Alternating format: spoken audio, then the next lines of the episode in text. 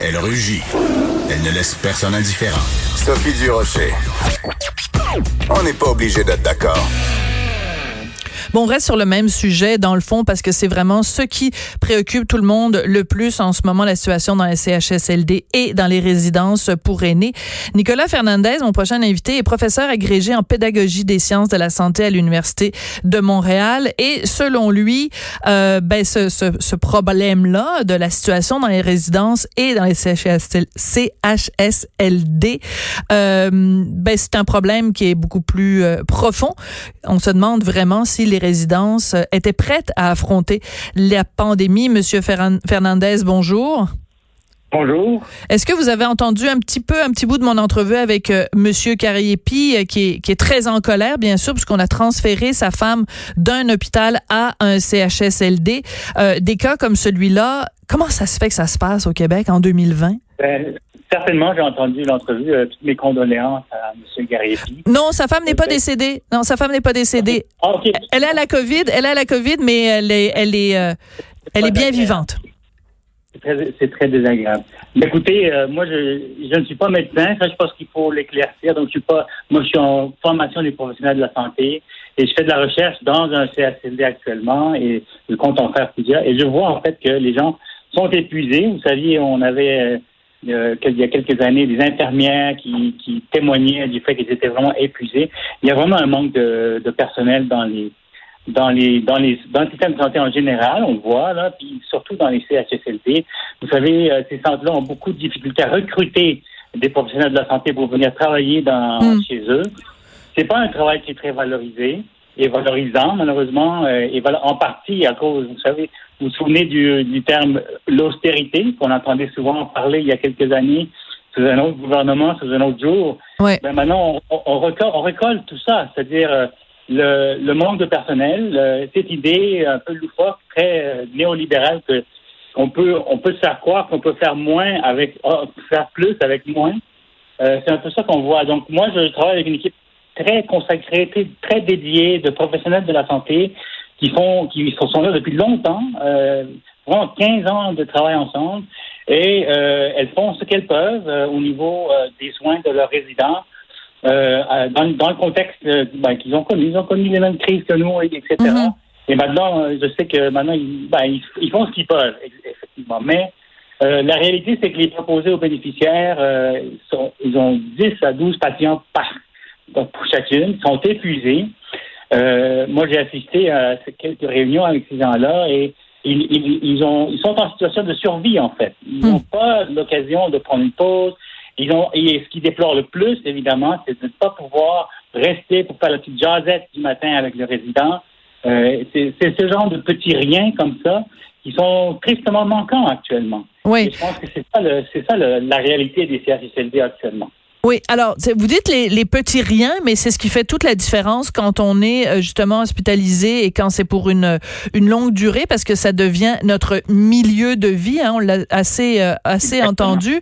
Et vous, depuis deux ans, vous menez un projet de recherche euh, justement. Et c'est quoi l'objectif le, de ce projet de recherche euh, qui tourne autour justement des soins aux résidents dans les CHSLD? Ben, l'objectif du projet de, de recherche, c'est d'aller voir quels sont les, les quels sont les contenus, quelles sont les connaissances, les habiletés, les savoir-être requis. Euh, ça, c'est des termes très pédagogiques, j'en conviens, mais qu'est-ce que ça prend pour euh, faire faire ce genre de soins-là, mm-hmm. ce, ce, ce, genre de, riens, c'est ce qu'on appelle le care. On a, contrairement au cure, qui est vraiment régler des problèmes biomédicaux.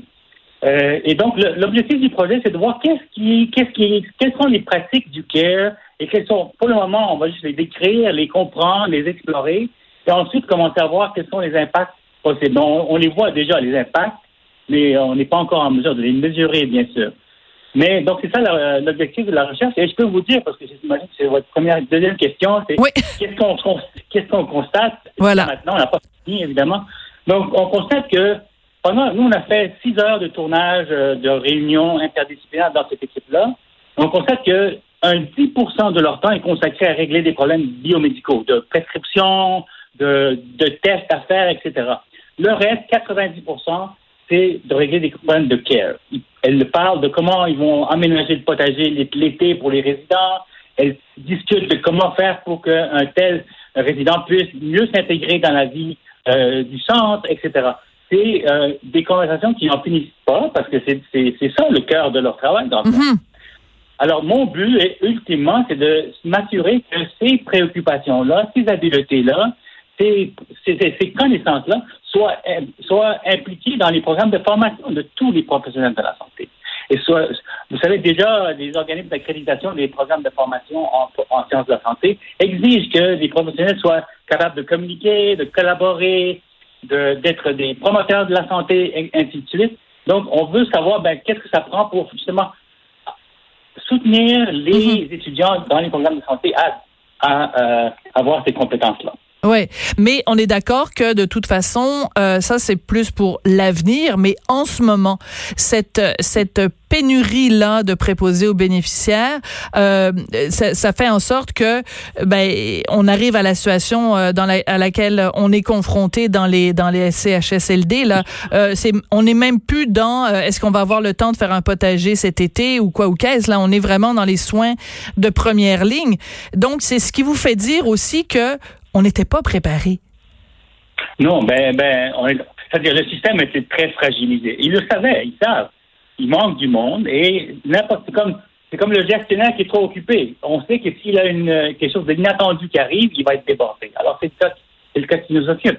Et oui, c'est-à-dire, mais ils sont très conscients par contre. Hein, je, je, j'ose vous préciser que malgré la situation actuelle, il y a encore une préoccupation qui est très importante pour ces petits riens. Oui, ils sont préoccupés pour euh, protéger les gens, pour changer leurs habitudes de travail, qui est difficile, mais les petits riens ne perdent pas d'importance pour eux. Oui. C'est euh, des fois dans des cas justement de, de de, de pandémie, de crise grave qu'on se rend compte justement de l'importance de ces petits riens. Parfois juste euh, un geste qui fait toute la différence euh, dans la vie ou dans la, la fin de vie euh, de quelqu'un. Monsieur Fernandez, merci beaucoup d'être venu nous parler aujourd'hui et de partager cette réflexion-là avec nous. Donc Nicolas Fernandez, qui est professeur agrégé en pédagogie des sciences de la santé à l'Université de Montréal, en espérant que pour l'avenir, on va un certain nombre de leçons. C'est juste triste que ces leçons-là, on les apprenne à la dure, puis qu'on les apprenne euh, au fur et à mesure euh, dans une situation qui est aussi grave. Merci beaucoup, Monsieur Fernandez.